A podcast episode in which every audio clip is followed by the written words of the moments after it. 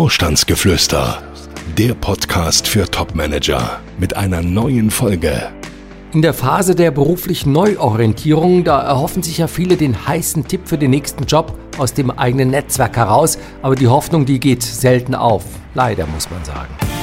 Er ist Coach, erfolgreicher Autor und seit mehr als 20 Jahren berät er Topmanager. Jetzt gibt Dr. Detambell im Gespräch mit Konstantin Müller Einblick in Themen und Trends auf Führungsebene. Sie hören Vorstandsgeflüster. Hallo zu unserer Folge 13. Daniel, du hast dieser Folge den Titel gegeben, das eigene Netzwerk kannst du vergessen. Ich vermute mal, du hast aber ja eigentlich selbst ein großes Netzwerk, oder? Na gut, das bringt mein Job so mit sich. Ich meine, ich habe, jetzt muss ich mal selber überlegen, 1997 ähm, ging das ja los mit der Beratung von Topmanagern, obwohl stimmt nicht, damals waren es noch normale Manager. Das wurde dann immer ähm, mehr top in dem Lauf der Jahre. Und ähm, ich glaube, so, so fast 2000 Projekte dürfte ich mittlerweile begleitet haben. Also an fast 2000 Besetzungen mitgewirkt haben. Da lernt man schon den einen oder anderen kennen, ja. Und äh, würden die dir auch einen neuen Job verschaffen? Vielleicht. Obwohl einige sind schon in Rente und wenn ich dann auch mal überlege, die müssen ja auch den passenden Job haben und dann, wenn ich auch so ein bisschen überlege, mal, mal meinem Einkommen her, äh, also so ganz sicher wäre ich mir da eigentlich auch nicht, ne? Gut, jetzt willst du natürlich auch keinen neuen Job. Nee, ich fühle mich hier so wohl, gerade mit dir, Konstantin. Also das ist hier, also wo, wo sollte ich hinwechseln? Wo könnte es schöner sein? So, heute geht es um Sebastian. Er ist 47 Jahre alt, technischer Geschäftsführer bei einem Anlagenbauer und er hat uns geschrieben, dass er durchaus enttäuscht ist von seinem Netzwerk. Er schreibt, seit fast zwei Jahren halte ich Ausschau nach einer neuen Position und obwohl fast alle in meinem privaten und beruflichen Netzwerk das wissen, warte ich nach wie vor vergebens auf den entscheidenden Tipp. Sebastian ist da nicht allein. Das ist jetzt für ihn vielleicht nicht der rechte Trost, aber es ist wirklich Realität. Also fast alle Manager, die sich einen neuen Job suchen müssen, die klagen mir, wenn es über die persönliche Kontaktschiene nicht so richtig läuft, über diesen Mangel an Vitamin B. Oder aber, dass sie mit den falschen Leuten verlinkt sind oder mit den richtigen, wobei die richtigen Beziehungen dann eben auch nicht das bringen, was man sich eigentlich von ihnen versprochen hat. Ja, wie kann man denn jetzt aus seinem eigenen Netzwerk das Optimum herausholen? Ich glaube, zum einen sollte man erstmal ja sprechfähig werden, will ich sagen. Also man sollte sich so artikulieren können und das dann auch tun, dass wirklich jeder, mit dem man darüber redet, dass man sich beruflich neu orientieren muss oder will, dass der auch versteht, wonach man eigentlich sucht oder was man selber macht. Ist nicht so einfach. Also ich kann mich erinnern, ähm, mein Vater war früher auch in der Beraterszene tätig und äh, ehrlich gesagt, also ich musste erst Jugendlicher werden, bevor ich dann äh, verstanden habe, was mein Vater eigentlich macht. Auch meine Mutter wollte mir das nie so recht sagen. Ich, heute denke ich, die hat es vielleicht selber nicht so recht verstanden, was der Vater da so macht. Aber ähm, nein, ich glaube, sprechfähig zu werden, das ist das Wichtigste. Und wenn man das ist, dann kann man mit seinen Kontakten reden und kann denen sagen, hört mal, ich mache heute das und jenes. Kennt ihr jemanden oder habt ihr vielleicht selber eine Idee, wer dafür Bedarf haben könnte? Aber wenn in meinem Netzwerk jetzt Leute sind, die mit meiner Jobbezeichnung nicht mal mehr was anfangen können, wie sollen mir diese Leute denn dann helfen? Man muss denen das einfach erklären. Also das ist völlig richtig. Die Jobbezeichnungen heute sind, äh, also ich gebe es ganz ehrlich zu, so kompliziert und zum Teil auch so, so, so merkwürdig, dass auch ich selber ab und zu mal drüber nachdenke, ähm, äh, wer wird da eigentlich gesucht oder was macht der? Also, ähm, ich meine, das, das geht los, Senior Vice President und ähm, Leiter Supply Chain und was es da alles gibt, das sind ja noch die einfachen Begriffe. Dann kommt auf einmal der CIO dazu und der CDO, also der Chief Digital Officer und ach, was es da alles für Bezeichnungen gibt. Und es gibt ja auch immer mehr Unternehmen, äh, die dann auch noch eigene Begrifflichkeiten prägen. Ähm, dann heißt auf einmal eine Jobbezeichnung, man ist Leiter X2D2, denken alle ans Raumschiff, es könnte aber auch das Treasury sein und so weiter. Also das alles ähm, wirklich äh, kompliziert und man muss es erklären. Und man kann es auch erklären, man muss sich dafür nur die Mühe machen. Okay, das heißt, man muss selbst dem absoluten Nichtfachmann erklären können, was X2D2 ist. Also ich sag mal, wofür man steht Unbedingt. oder wonach man sucht. Ja. Also ich rede da gerne vom Schwiegermutterprinzip. Einfach deswegen, weil Schwiegermütter sind ja auf der einen Seite sehr neugierig, sie wollen alles wissen, sie hängen sich überall rein und Schwiegermütter können durchaus hilfreich für einen sein, wenn man es ihnen erklärt. Also auch hier, Fachchinesisch, das hilft überhaupt nicht. Nee, man muss der Schwiegermutter sagen, hör mal, ich mache das und jenes und Schwiegermütter haben auch den Vorteil, die kennen sehr viele Menschen. Die sind gut vernetzt, die kennen den Bürgermeister, die kennen den äh, äh, Pfarrer, den Lehrer und so weiter, wie das früher so war in diesem Bild, was ich hier gerade male. Und wenn die erstmal kapiert haben, was man selber macht, sind die durchaus auch bereit, mit anderen darüber zu reden. Kannst du da mal ein Beispiel machen? Also ich kann mich erinnern, das ist jetzt bestimmt, Anfänge meines Berufslebens, 25 Jahre her, da haben wir in unseren Seminaren, damals noch für arbeitslose Führungskräfte, ähm, haben wir mit denen geübt, den eigenen Job oder die bisherige Profession schwiegermuttertauglich darzustellen. Und ich kann mich erinnern, da, da war ein Teilnehmer, der redete davon, dass er für die Dokumentation von Kernkraftwerken verantwortlich sei. Und ähm, naja, gut, in diesem Seminar, weiß nicht mehr, 20, 30 Leute saßen da, die bekamen alle ähm, ja das Kind fiel runter, die Augen gingen auf und alle dachten sich, was macht der denn? Da konnte sich wirklich keiner was drunter vorstellen.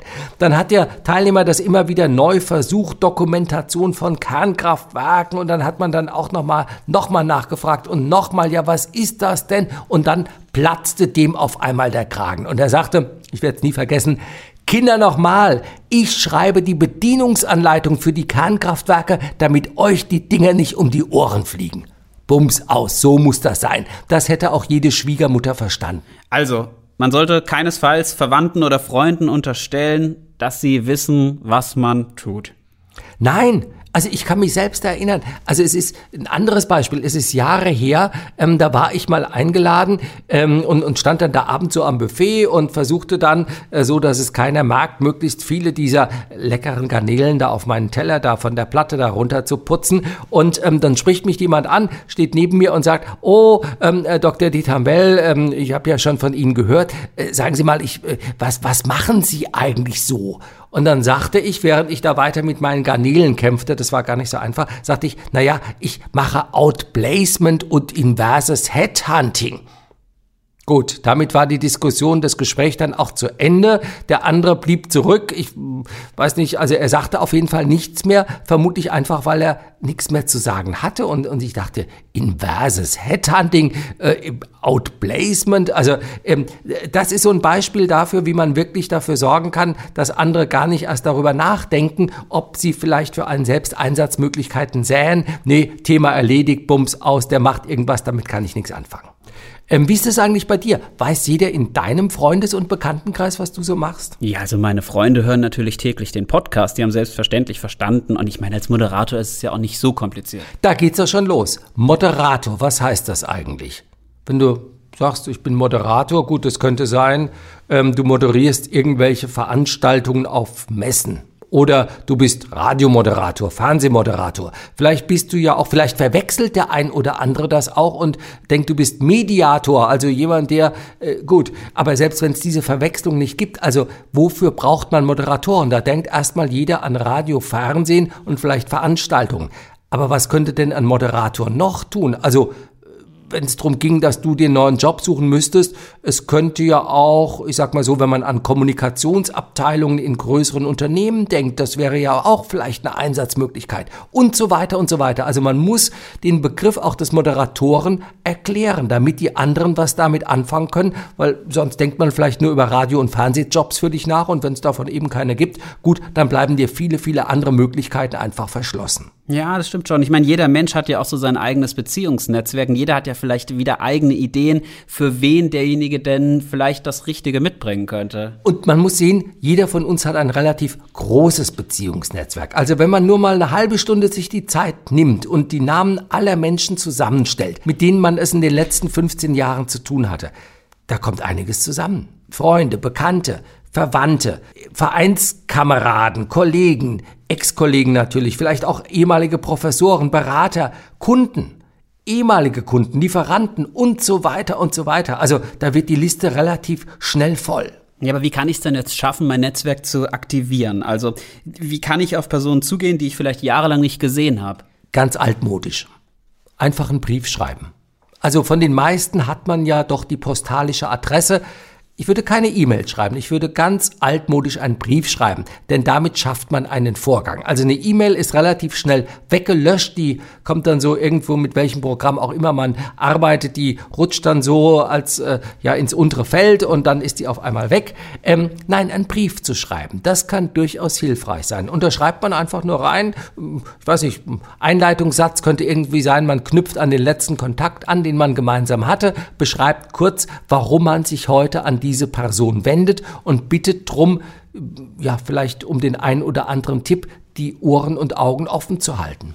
Aber hat die Person dann nicht das Gefühl, ich melde mich nur, wenn ich was von ihr brauche? Ach Gott, ich weiß gar nicht, ob man sich auf diese Weise so belästigt fühlt. Man muss ja sehen, die meisten von uns würden ja ganz gerne helfen. Also wir sind ja von Natur aus doch durchaus hilfsbereite Persönlichkeiten, unterstelle ich jetzt einfach mal. Und ich glaube natürlich, man darf den anderen nicht überfordern. Also man darf den anderen nicht äh, äh, auffordern, bitte melde dich und beschaffe mir einen Job. Aber wenn man jemanden freundlich anschreibt und sagt, ich bin gerade in der Phase der ja, beruflichen Neuorientierung, Kennst du, kennen Sie vielleicht jemanden, mit dem ich mich über einen neuen Job unterhalten kann? Ich glaube, da kommt schon was bei raus. Daniel, was hältst du von sozialen Netzwerken?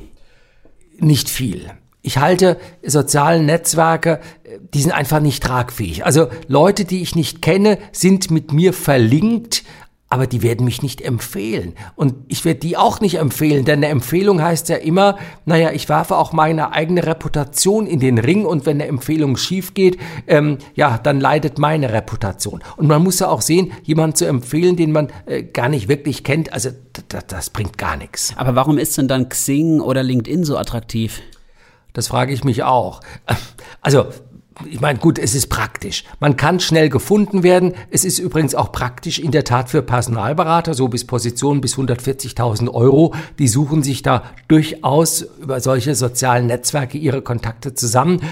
Man kann es auch nutzen, um mit ehemaligen Kollegen gut in Kontakt zu bleiben. Aber wenn ich dann lese, dass Menschen tausend und mehr Kontakte haben, also ich selber, ich glaube, ich habe zweieinhalbtausend Kontakte oder sowas, also da muss man sich schon fragen, was sind diese Kontakte dann wert? Die Moral von der Geschichte? Ja, Daniel, rätst du von diesen Netzwerkaktivitäten allgemein ab?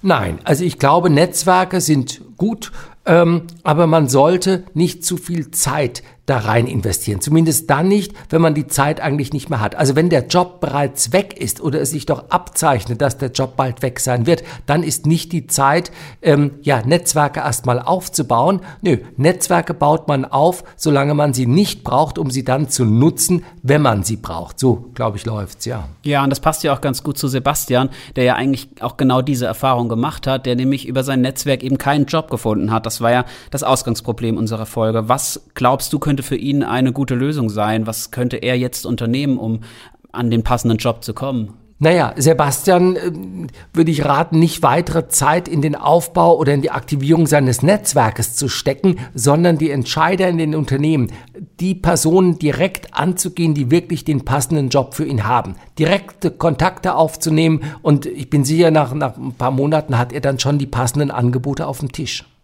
Gut, dann machen wir jetzt auch mal den Haken dran an dieses Thema und wenden uns den Fragen, die uns diese Woche erreicht haben. Denken Sie dran, wenn Sie Fragen haben, schreiben Sie uns an podcast.vogel-detambell.de. So hat das auch Dennis gemacht. Dennis ist Anfang 40, Head of Sales und er schreibt uns, ich arbeite jetzt seit mehreren Jahren in mittleren Managementpositionen in verschiedenen Unternehmen und ich möchte gerne den nächsten Karriereschritt machen. Jetzt zu seiner Frage. Wie ist es möglich, den Schritt aus der mittleren Management-Ebene in Richtung C-Level zu machen? Welche Voraussetzungen muss man dafür erfüllen? Daniel, vielleicht erklärst du erstmal kurz, was ist denn überhaupt C-Level? C-Level sind all die Positionen, die mit einem C vorne anfangen. Also der CEO, der CFO, der CTO und so weiter. All diese Positionen, die auf höchstem Level im Unternehmen sind, also Vorstands-, Geschäftsführungsebene. Das ist so, ähm, ja, wie man sagt, der, der C-Level sozusagen. Ja, und wie kommt Dennis dahin? Ja, das ist eine gute Frage. Also ich glaube, viele glauben ja, wenn man nur fleißig ist und, und so weiter, einen guten Job macht und vielleicht ein bisschen fleißiger sogar ist als die anderen, dann würde das ausreichen. Wenn man sich große Karrieren mal anschaut, dann merkt man, es ist nicht ganz so einfach, sondern es ist oft nichts anderes als Zufall. Also da waren die richtigen Personen zum richtigen Zeitpunkt an der richtigen Stelle. Dass man trotzdem natürlich einen guten Job machen muss und dass man trotzdem vielleicht fleißiger sein sollte als die anderen, das ist alles richtig, nur beides muss zusammenkommen. Fleiß, eigene Performance und dann eben der Zufall, wie gesagt, im richtigen Moment an der richtigen Stelle zu sein. Ja, Gut, vielen Dank. Das war's auch schon wieder für heute. Wir sind am Ende angekommen. Nächste Woche haben wir dann das Thema der verdeckte Stellenmarkt. Ja, und in der Folge erklären wir, warum die meisten Jobs gar nicht ausgeschrieben werden, sondern unter der Hand vergeben werden und wie man trotzdem da rankommen kann. Oh, das klingt interessant. Da bin ich gespannt. Deswegen. Also einschalten. Lohnt Unbedingt. Sich. Eine gute Woche. Bis zur nächsten Woche. Und bis dahin bleiben Sie reich an Erfolgen. Gibt es Fragen, die Dr. Detambell Ihnen beantworten kann? Schreiben Sie uns. Unsere E-Mail-Adresse podcast.vogel-detambell.de Folgen Sie uns und schalten Sie nächste Woche wieder ein. Vorstandsgeflüster